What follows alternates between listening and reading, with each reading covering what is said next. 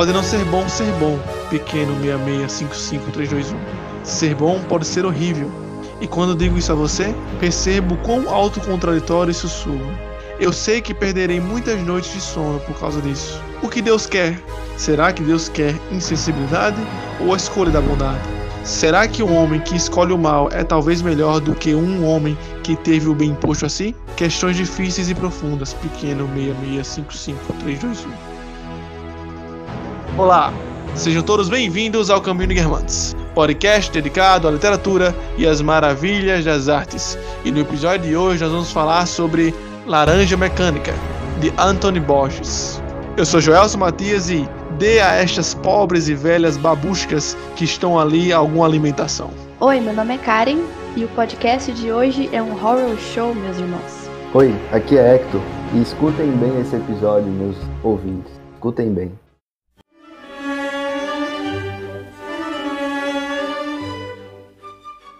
Estamos aqui mais uma vez reunidos para falar sobre esta obra de distopia. Falando nisso, é a segunda obra de distopia que nós abordamos aqui no Caminho de Guermantes. Então já entra aqui para nossa pequena série interna do nosso projeto Caminho de Guermantes. Espero que vocês aproveitem muito. Então, como de costume, iremos primeiramente falar sobre a biografia do homem por trás da obra, Anthony Borges. Bom, nosso querido autor Anthony Borges, como o Gelson falou, é, ele foi um escritor, compositor e crítico britânico aí do século passado e basicamente ele ficou muito famoso por ser uma figura intelectual muito controversa. Ele estudou literatura e língua inglesa na Universidade de Manchester e se tornou muito famoso principalmente por seus escritos tanto na área ah, da crítica literária, né, da análise literária, fazendo aí análises e livros específicos sobre obras do James Joyce, por exemplo, ao mesmo tempo que ele também é, teve aí um certo reconhecimento por suas composições. Ainda assim, nada disso se compara realmente à obra que ele deixou para a gente, que foi a Laranja Mecânica. Alguns fatos interessantes que podem contribuir para a análise né, do, do autor por trás da obra é que ele serviu ao exército inglês durante seis anos e ele participou da Segunda Guerra Mundial. Então ele foi um oficial da guerra, ele realmente vivenciou né, todo esse período, vivenciou essa, essa experiência, por assim dizer.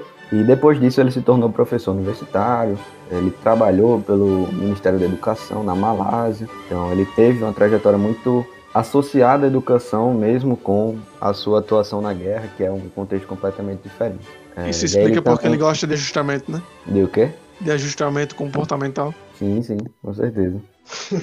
Próximo ao final de sua vida, ele foi diagnosticado com a doença fatal então, ali nos últimos anos de vida, ele entrou num, num processo de escrita criativa e passou boa parte do seu tempo ali escrevendo basicamente sobre literatura e seus romances também, como o Laranja Mecânica que a gente vai comentar hoje. Ele não morreu, né? Se eu não me engano, quando eu li. Não, ele morreu, claro que ele morreu.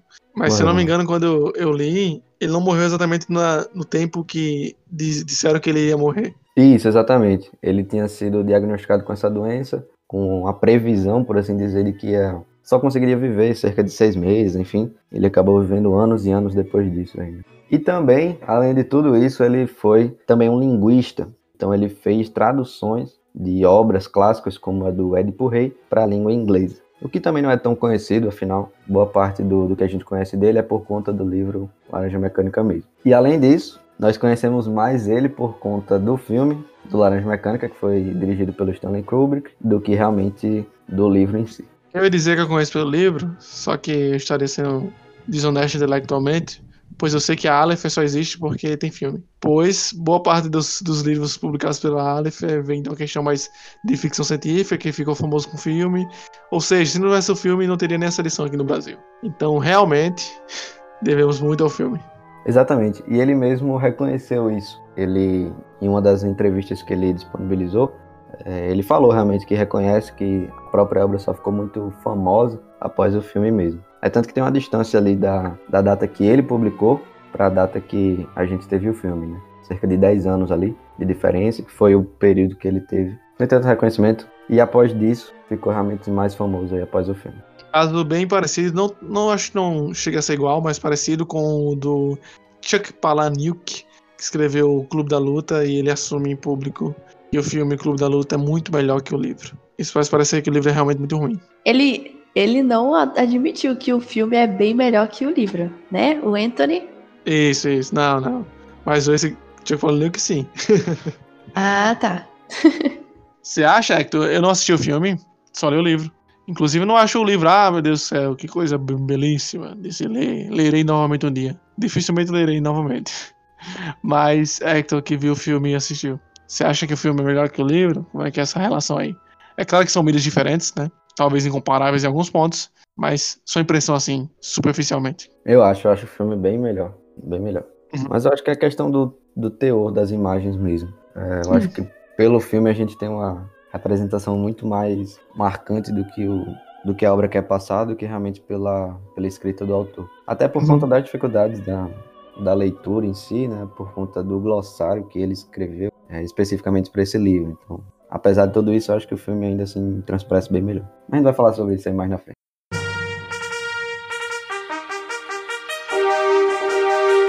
Bem, o Laranja Mecânica, ou em original A Clockwork Orange, é um romance distópico, né, como a gente já falou, desse Anthony Burgess, ou Antônio Borges, como bem conhecido aqui pelo podcast. Ele foi publicado em 1962 é, a ambientação desse livro é a sociedade inglesa, assim como Anthony Burgess era inglês, de um futuro distópico. É um futuro distópico porque tem elementos futurísticos, sim, mas mesmo assim ainda há muitas referências do passado. Então tem vitrolas, o estilo de música, o estilo das pessoas. Então, apesar de ser um, um romance distópico, um futuro distópico, ele não é futurístico no sentido de exagerado, mas mesmo assim se passa no futuro tem uma cultura de extrema violência juvenil e é aí que aparece o nosso anti-herói, o personagem principal, que é um adolescente, que ele é o narrador do livro. Então o livro acontece por uma narração em primeira pessoa sobre essas façanhas violentas e todas as suas experiências com as autoridades estaduais, os policiais, enfim, que possuem a intenção de reformá-lo.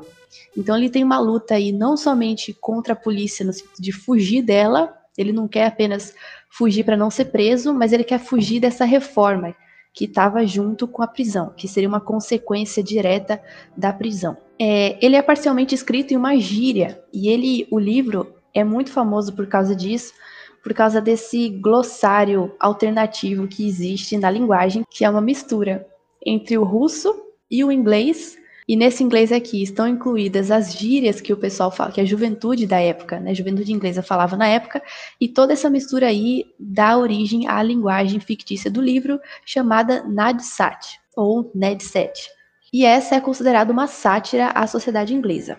O protagonista, e como já dito, o anti-herói, o Alex, ele é amante da música clássica, principalmente de Beethoven, e Beethoven é o que mais aparece no filme, mas no livro também tá, tem muita ênfase em Mahler, que tem aquelas sinfonias esplendorosas, exageradas, e, e dá para imaginar por que, ele gosta delas.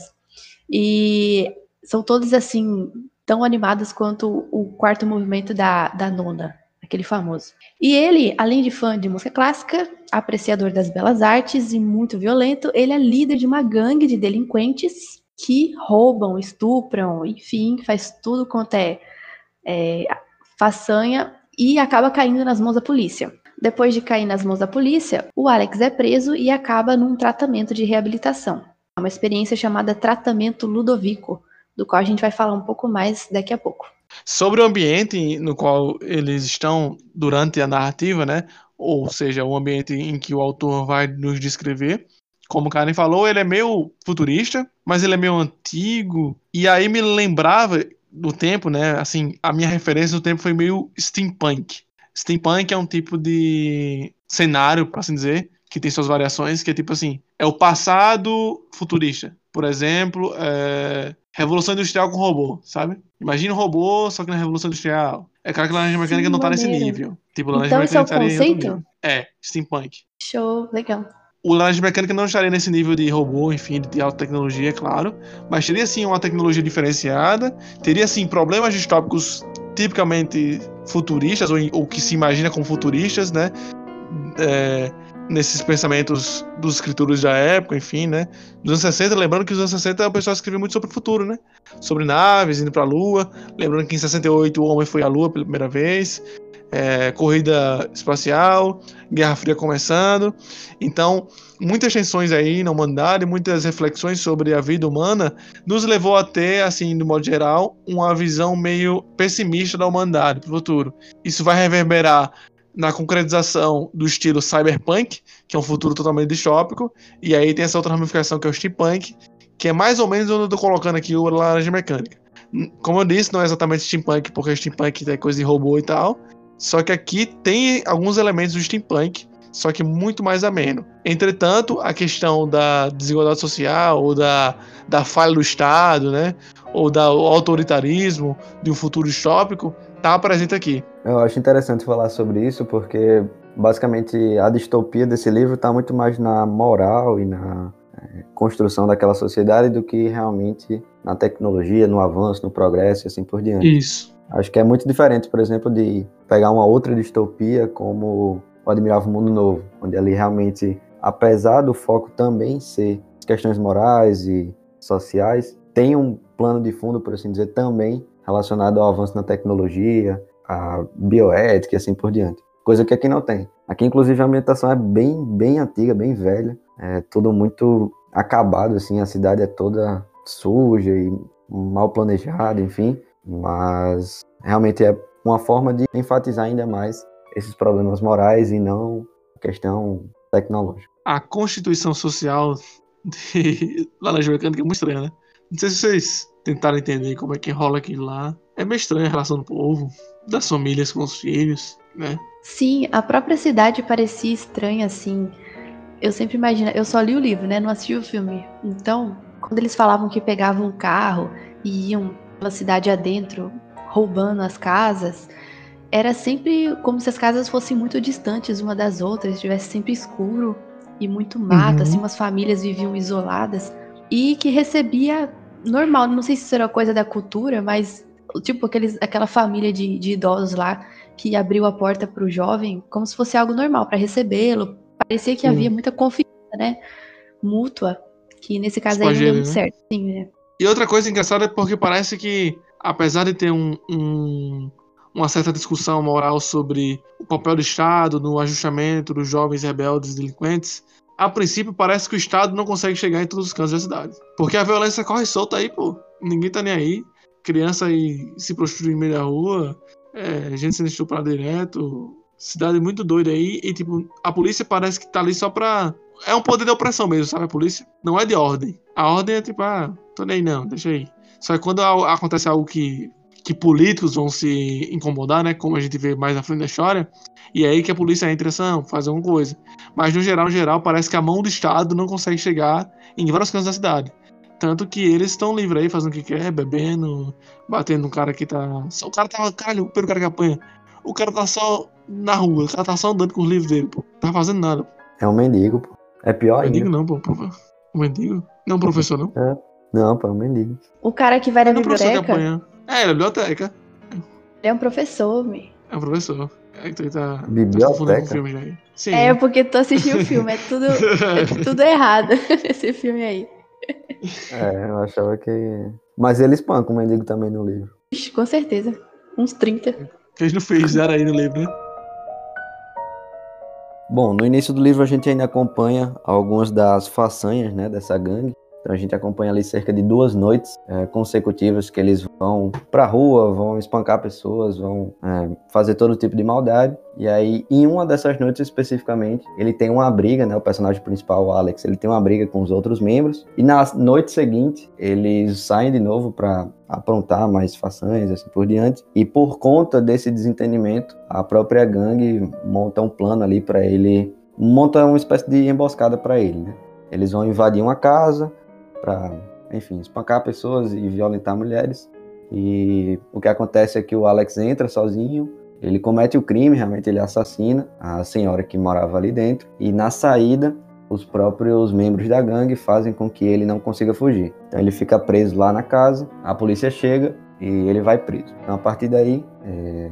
a gente vai começar a acompanhar o Alex dentro da prisão, realmente. Como a Karen falou, ele vai passar por um tratamento, enfim. E esse tratamento que vai ser realmente o nosso ponto-chave da obra. Basicamente, o que a gente vai ver é que o tratamento que o Estado impõe para ele, né, de certa forma ele se voluntaria, mas também tem um quê de imposição de poder ali, ele se submete a uma associação entre sentimentos ruins e imagens que ele considerava coisas boas, né, como violência, estupro, assim por diante. Então, basicamente o que eles fazem é prender o Alex numa cadeira, fazer com que ele assista um filme que mostra sempre alguma cena violenta, alguma cena ah, relacionada ao que ele costumava fazer, ao mesmo tempo que ele está sob efeito de uma droga que faz ele passar mal, passar mal de ter náuseas, dor de cabeça, querer vomitar e assim por diante. E aí isso a longo prazo causa uma associação, por assim dizer, inconsciente que o personagem faz com aquelas imagens, com o teor do conteúdo daquelas imagens, com a sensação de náusea, dor de cabeça e tontura. Então, basicamente ele passa a não conseguir executar ações ruins, como espancar alguém, como estuprar alguém. É, e o que isso quer dizer, em teoria, é que aquele sistema corretivo de comportamento é, seria apto o suficiente para corrigir é, esse tipo de delinquente. Então, basicamente, a gente tem no, no Alex, o personagem Alex, um exemplo de alguém que está sendo ali condicionado para caber, por assim dizer, nos padrões morais que uma sociedade, uma civilização exige. 14 anos de prisão ou isso, né? Se não me engano, ele teve a escolha. Então, ele foi preso, ficou preso por dois anos, aí conseguiu um emprego lá. Ele estava sempre tentando fugir da prisão. Aí acabou que ele foi dedurado de novo, traído aí pela, pela gangue. Não sei se foi a mesma gangue, mas denunciaram que ele estava espancando até a morte um dos colegas lá de prisão, de cela. E aí por isso que ele foi sentenciado a esse tratamento ludovico. Aí era uma, uma, um experimento, né? Ninguém tinha feito aquilo antes, e aí escolheram ele para fazer parte aí dessa, dessa turma de, de cobaias. E é legal. Não é legal. E esse tratamento aí dá a imagem clássica do Laranja Mecânica, que inclusive estampa um dos livros da Aleph, né? Da Aleph, que é aqueles, sei lá, um aparelhinho que abre os olhos e obriga ele a ficar de, de olho aberto durante o tempo todo. E o que a gente vê aí, não tem como não citar, é o condicionamento clássico, né? Um negócio bem pavloviano mesmo, uma associação direta entre dois estímulos, e é simplesmente isso que acontece. É, é, é horroroso, mas é, é, simples desse jeito. É uma artimanha científica, né? Que, que existe mesmo, que faz sentido, faz total sentido, e que é usado aí nesse caso para reeducar, digamos assim, se bem que essa não é a palavra certa, né? Um criminoso. Coloquei lá no post ressocializar entre aspas. Isso. é interessante essa questão do condicionamento, pois, por assim dizer, na época, era o que tinha em alta, né? Na psicologia como ciência, né? 60 anos 60, enfim. Então, era o que estava consolidado até então da psicologia como ciência que era essa questão do comportamentalismo mais, né, mais corretivo e focando mais no ajuste. Outra coisa que a gente não falou ainda foi que como já estabelecido no início da narrativa e como dito também por Karen aqui no podcast, ele gostava muito de música, né? Ele gostava muito de Beethoven de outros, e de outros é, compositores. Pois, como visto durante o livro, isso lhe fazia ficar mais excitado, lhe dava força, né? A música como um, um, um alimento de excitação corporal, um alimento sensual que leva ele ao ódio, leva ele à violência. Só que, durante o tratamento Ludovico, ele tem que ouvir a música que ele gosta também. Então, ele tem até uma fala muito engraçada sobre isso, que até a música tiraram dele. Ele nem pode mais ouvir música mais. Ele não pode mais ser violento, ele não pode nem mais ver mulher, porque ele não pode ficar excitado. Isso também é mostrado no livro, ele não pode ver nenhuma mulher assim. Não é tipo, ah, não vou mais violentar. Não, ele não pode ficar mais nem excitado. Que ele fica com náuseas. E ele não pode ouvir música, então ele foi literalmente capado aí, sabe? Em todas as formas possíveis.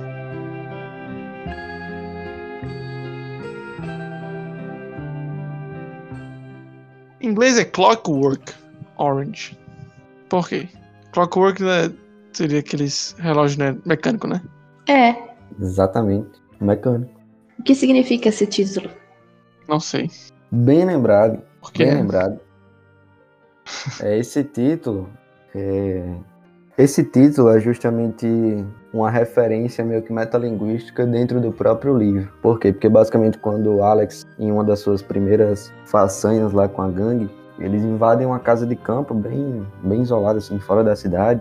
Basicamente o que eles fazem ali é espancar um, um idoso e estuprar a mulher desse idoso na frente dele, né? E aí mais na frente a gente descobre que esse senhor, ele era um escritor, um escritor politicamente bem ativo e uma das obras que ele estava escrevendo é, tinha esse termo do laranja mecânica. Basicamente, a ideia por trás desse título seria de que os mecanismos da sociedade de imposição de poder por, por parte do Estado, eles fazem com que algo que é orgânico, como uma laranja, algo que é vivo, por assim dizer, acabe virando apenas um, um mecanismo, algo mais automatizado, algo mais sem vida.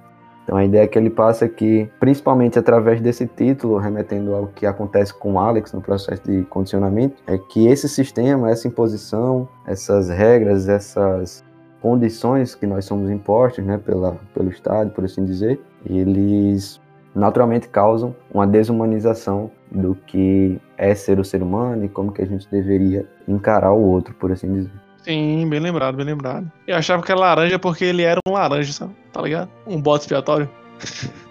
Entendi não. Ele é um bode expiatório dos amigos dele, né? Porque os amigos dele entregam ele, né? Pra... E esses amigos vão crescer na carreira policial. E depois eles são. Eles, ele é um bode expiatório também do Estado, né? Então, uhum. durante toda a narrativa, ele é um bode expiatório. E aí, outro nome que se dá pra bode expiatório é laranja. I'm singing in the rain. Esse escritor é visitado pelo Alex depois que o, que o Alex sai da prisão.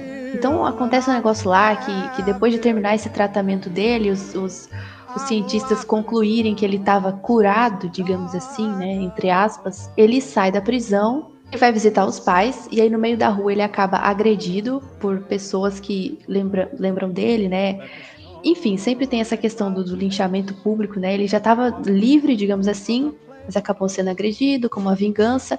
E aí dois policiais vêm resgatá-lo. E esses dois policiais, na verdade, eram dois integrantes da gangue, que, claro, passou muito tempo, eles viraram policiais, agora estavam do lado oposto e acabam levando o Alex para fora da cidade e espancam ele lá.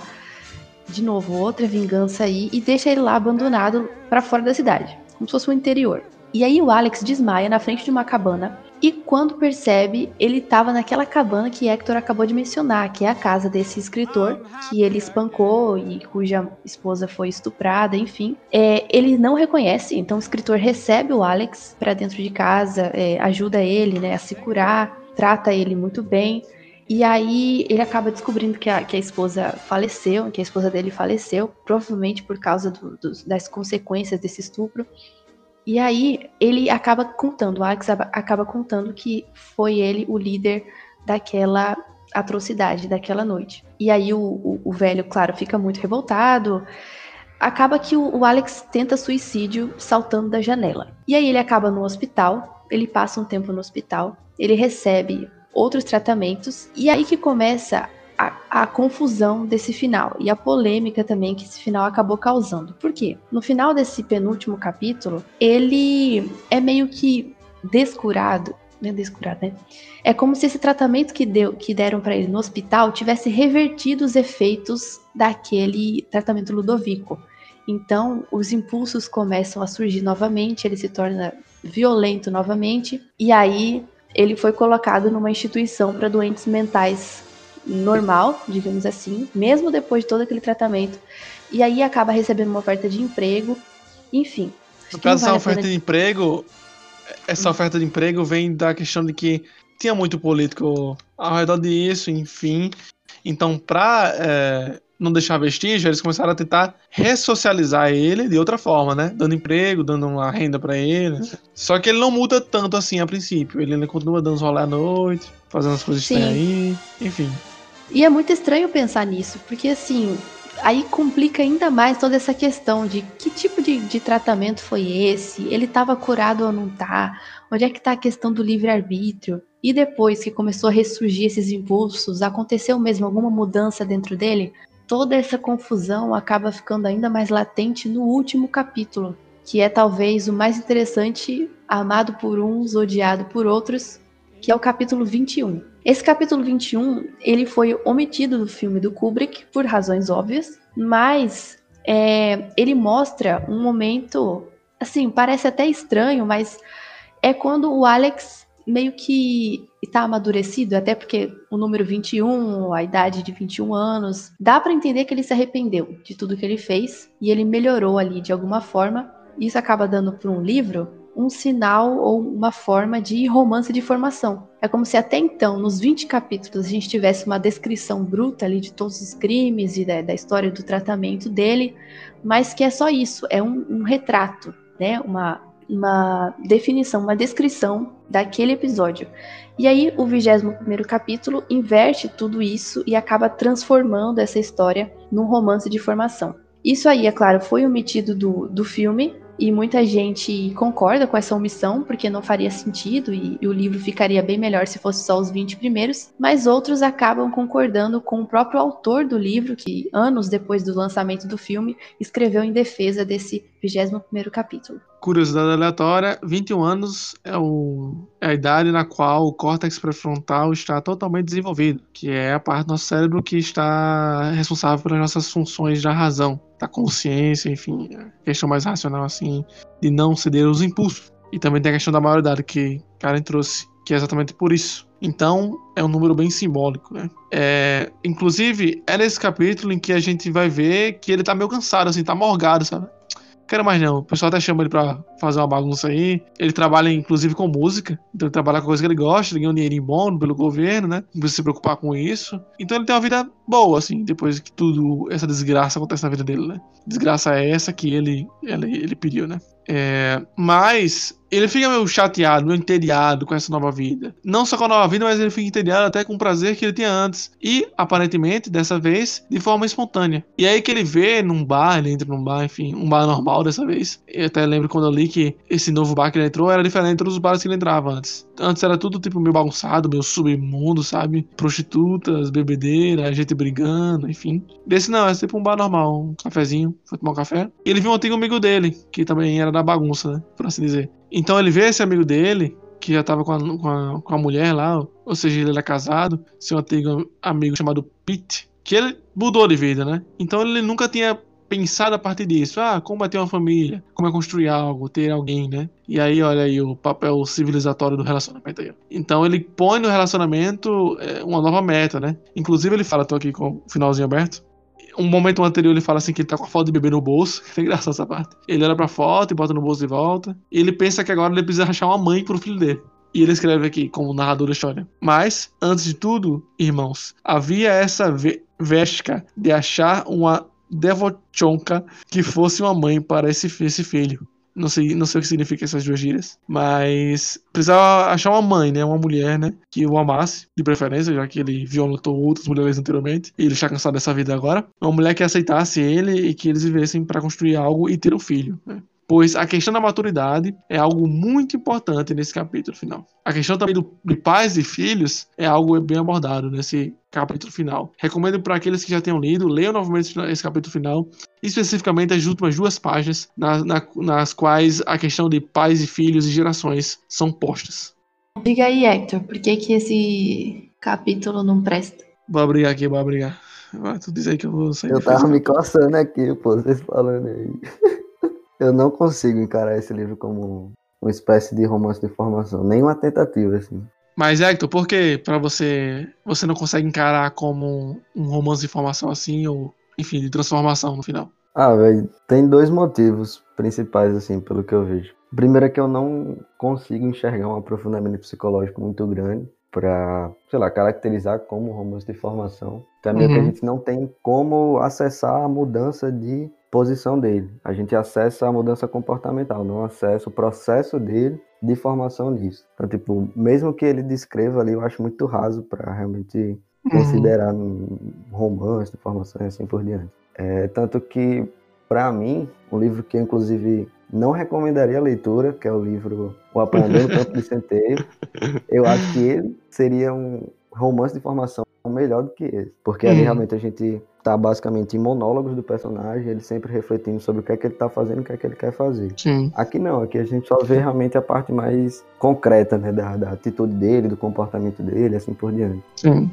Por esse lado, você tem razão em um ponto, que é tipo assim, o autor tem aqui em mãos uma possibilidade de desenvolver melhor a psicologia do personagem. Tanto que o é feito em relato, né? Em primeira pessoa ele que tá falando. Só que em nenhum momento a gente vê mudança, progressão na personalidade. Nem do narrador, né? Não sei se a questão da gíria também não permite ver essa progressão. Não parece que mudou muito, né? Sim, é verdade. Parece que ele mudou de ideia, o autor, né? Parece que ele mudou de ideia, assim, no último capítulo Sim. e falou: caramba, eu devia ter esqueci, eu devia ter focado mais É. nisso. Aí ele jogou tudo lá. Então, ficou jogado. Exatamente. É, ficou falou, jogado.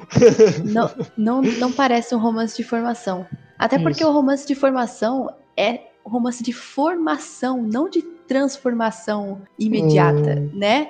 É um negócio que você acompanha todo o crescimento de um, de um personagem, todas as mudanças, e aqui a gente não vê isso. E mesmo sendo óbvio, né, tu- tudo isso, o Burgess queria porque queria provar que isso era um romance de formação e que a ideia dele, eu, assim, eu acredito que, que as intenções foram boas, né? Ele dizia, é, capítulo 21 dá ao romance a qualidade de ficção genuína, uma arte fundada no princípio de que os seres humanos mudam. Ele ainda, ainda fala: na verdade, não faz muito sentido escrever um romance a menos que você possa mostrar a possibilidade de transformação moral, um aumento em sabedoria, operando em seu personagem principal. Então, a ideia dele era falar sobre esse livre-arbítrio mesmo, de que você tem a possibilidade de escolher entre fazer o mal ou fazer o bem, e que todo mundo tem a possibilidade de mudar. Eu até entendo essa parte porque acabando nos 20 capítulos, você acaba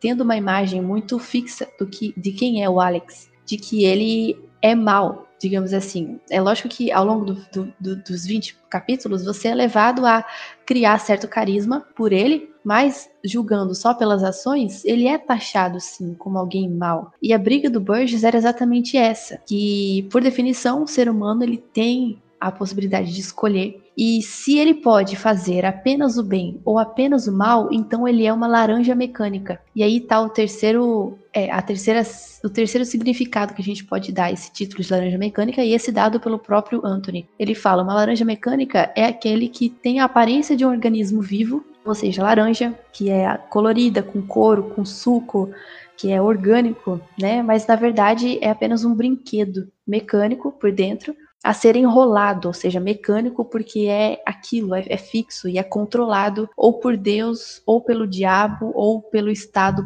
Todo-Poderoso. E é uma coisa que, segundo ele, é tão desumano ser totalmente bom quanto ser totalmente mal. E o que importa, na verdade, é essa escolha moral.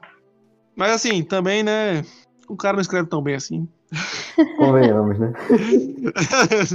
Difícil também. Não, mas tem outro ponto. Acho que consegui trazer o segundo ponto. O enredo, ele também leva a entender que as mudanças que foram feitas foram nos acidentes. Tipo, ele mudou primeiro quando teve o tratamento e no último capítulo a gente não tem certeza, mas dá a entender que ele mudou porque depois da tentativa de suicídio dele aconteceu alguma coisa, seja, sei lá, por ele ter ficado em coma, seja por ele ter passado por um tratamento, que ele meio que volta ao normal. Então, não é como se realmente tivesse um, um processo ali, é como se algumas coisas, alguns momentos específicos, por conta de algum agente externo, por conta de alguma afetação naquele momento, causou aquele tipo de mudança. Tipo, realmente não, não vejo esse processo de, de formação, como a gente falou. Mas, ao mesmo tempo, tem um processo muito legal que o Burgess tenta fazer, que é fazer com que você crie empatia pelo personagem, né? Apesar de tudo, tudo aquilo que ele, que ele fez. Então, assim, primeiro a gente vê todo o lado ruim dele,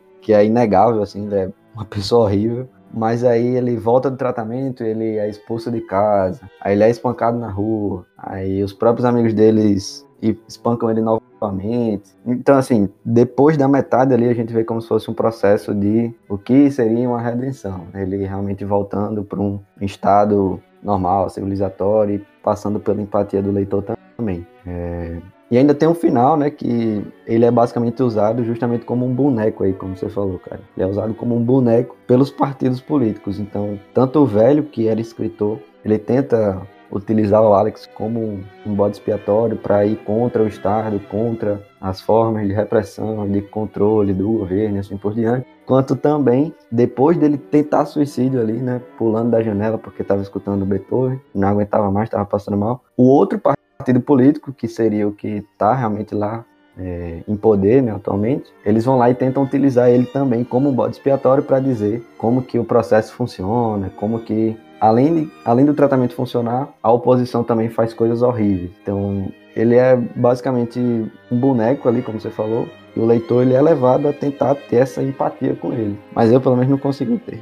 Para mim, nenhum momento ali estava sendo, sei lá, moralmente interessante o debate. Eu só tava querendo ver ele se fuder mesmo e acabou. Mas aí, Hector, você falando assim, me deu outra perspectiva, eu voltei atrás aqui.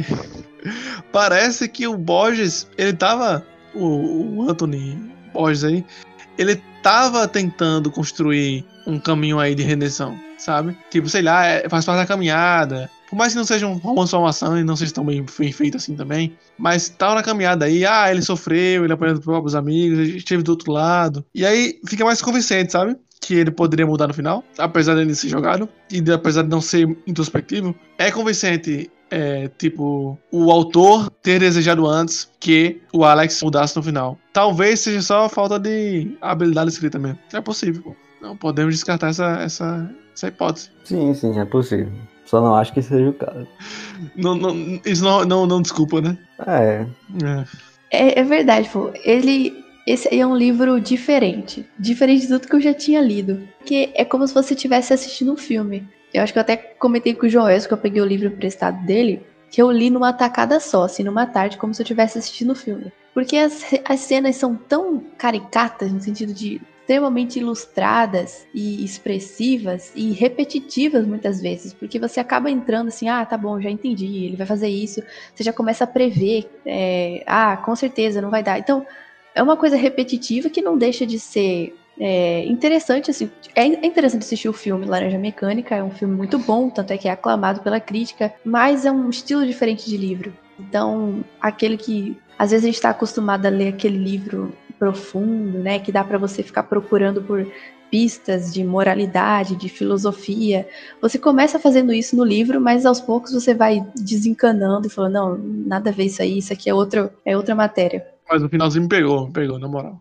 Tem uma partezinha bonitinha no final. Uma fala interessante. É claro que é muito melhor desenvolvido em outros livros, como Pais e Filhos de Turgenev, mas a mensagem é a mesma. Isso aí, cara, que tu falou, lembrei da coisa. Ele era roteirista também, né? Hum, é verdade, hein?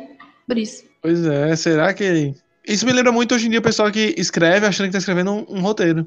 Tipo, quer escrever livro, escrevendo roteiro, sabe? Já vi alguns contos que o pessoal escreve como se fosse roteiro de um, de um filme, de uma série, sei lá. Tipo, de pessoas que cresceram assim, assistindo muita TV. Como eu também, tô dizendo que eu não cresci, não. Mas. É, mas tem gente que, tipo, fica muito presa nisso e só consegue imaginar as coisas a partir da TV. Tipo, ah, vou escrever um livro? Não, vou escrever do jeito que eu vejo na TV. Entende? Parece que esse imaginário, trazendo essa palavra aí, o imaginário, ele tá muito mais focado na TV, na construção de cenas televisivas, gráficas, do que construções literárias, né? Mais imagéticas. Excelente. Agora você me deu o argumento para dizer que o filme é melhor. Vai ver, foi escrito para ser um filme, por isso que é tão bom. Foi escrito para ser um filme, pô. Exatamente. Ele não conseguiu é. se libertar das amarras do, do imaginário. É. Da escrita como roteiro. Exatamente. É, pô, é verdade isso aí. O artigo do Borges defendendo esse livro, o 21 capítulo, é melhor do que o livro inteiro, pô. Acho que ele devia ser um bom ensaísta, porque é muito bom, tem um monte de uhum. partezinha grifada aqui, que ele realmente dá para dá pra entender que ele tava muito frustrado com o que Kubrick fez. Eu sei lá, eu acho que ele morreu triste por causa disso. Acabou com a uhum. obra dele. Mas ele também, pô, conseguiu. é, ele não colaborou também, né? É. Quando o cara escreve sim, sim, sim, sem vírgula, seguidamente, eu já fico meio assim. Eu já fico meio assim. é, mas aí é. você falou um negócio interessante, né? Ele provavelmente era um, um bom ensaísta. Ele tem dois livros só para falar sobre a escrita do James Joyce. Ele tem um livro específico sobre o Finnegan's Wake, onde ele basicamente tenta é, guiar um leitor de primeira viagem ali, sobre a leitura do Finnegan's Wake. Tipo, ele realmente parece ter um aparato teórico e literário, por assim dizer, muito bom. Sim. Muito bom, mas aí ele tentou escrever um negócio que não pegou tanto. Eu tenho até vontade de ler outros romances dele, pô. Parece que, eu, pelo que eu contei aqui por cima, no mínimo 30 romances. E assim, é claro que ninguém Isso, fala de nenhum outro por causa da fama que tem Laranja Mecânica, mas esse é o melhor. Tenho curiosidade para ler outros. Se esse é o melhor, meu amigo. é perigo. Talvez não seja, talvez não seja. É, vai tão bom aí, né? Pelo menos hoje não foi eu que fiquei falando mal desse. Não só foi eu, no caso. satisfação, satisfação.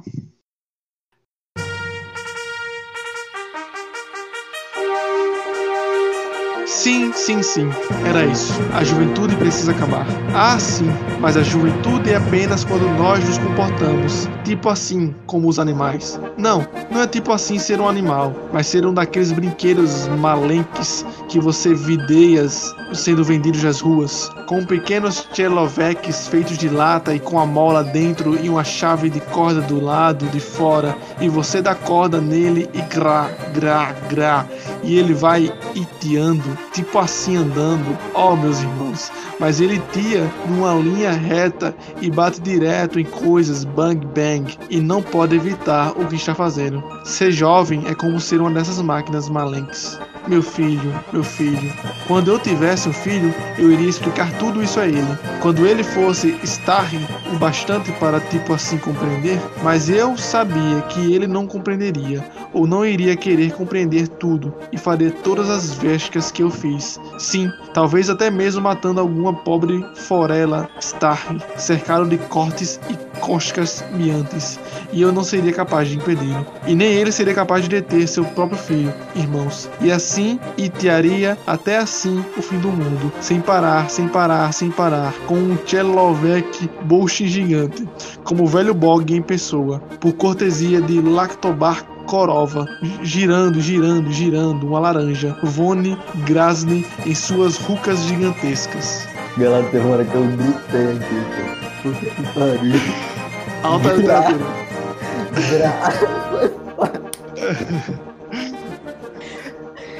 Tá me ganhando muito aqui, pô.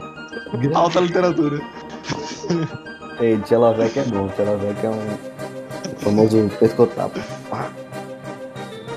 E esse foi mais um episódio do Caminho de Guermantes. Esperamos que você tenha gostado do episódio de hoje e das reflexões levantadas sobre a Laranja Mecânica de Anthony Borges. Até a próxima semana com mais um livro ou mais um tema e muito mais literatura.